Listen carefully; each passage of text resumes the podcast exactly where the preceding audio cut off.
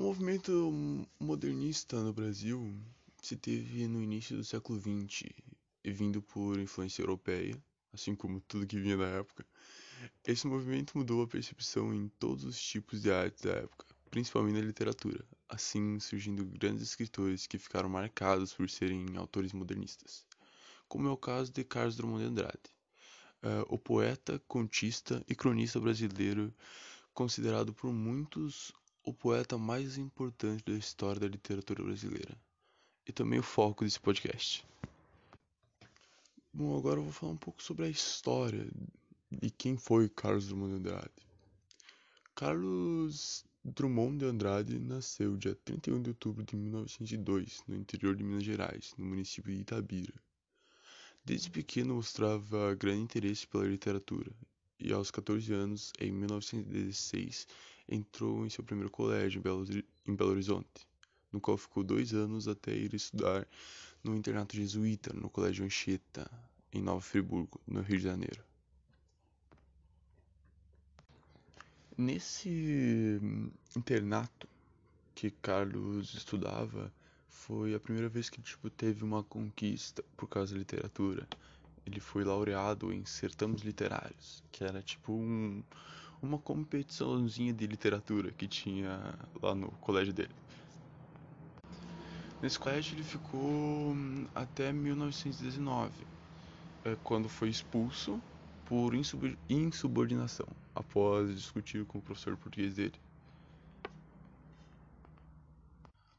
Após ele ser expulso desse, desse internato, ele voltou para Minas, mas dessa vez para a capital, para Belo Horizonte.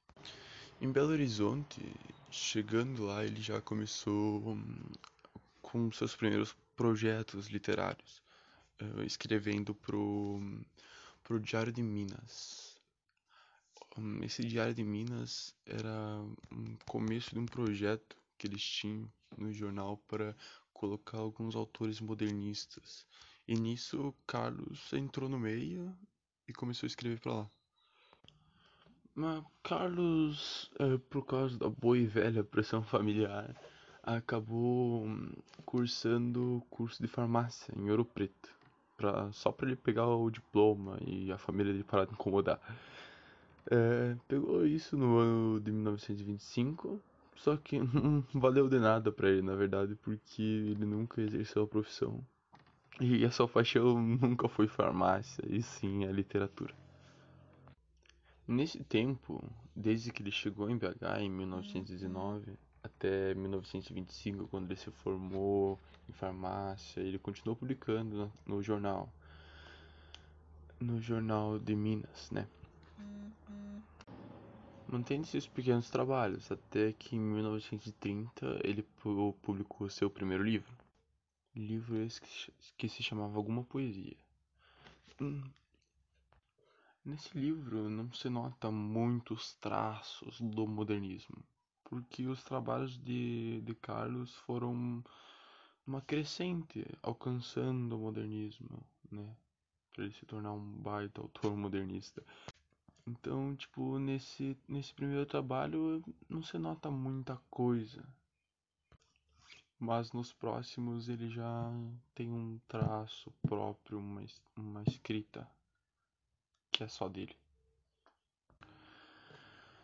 Carlos Drummond foi um dos principais poetas da segunda geração do modernismo brasileiro.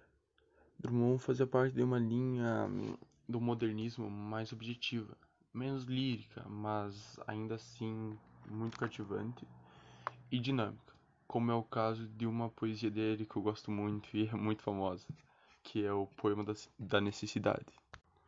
Poema da Necessidade.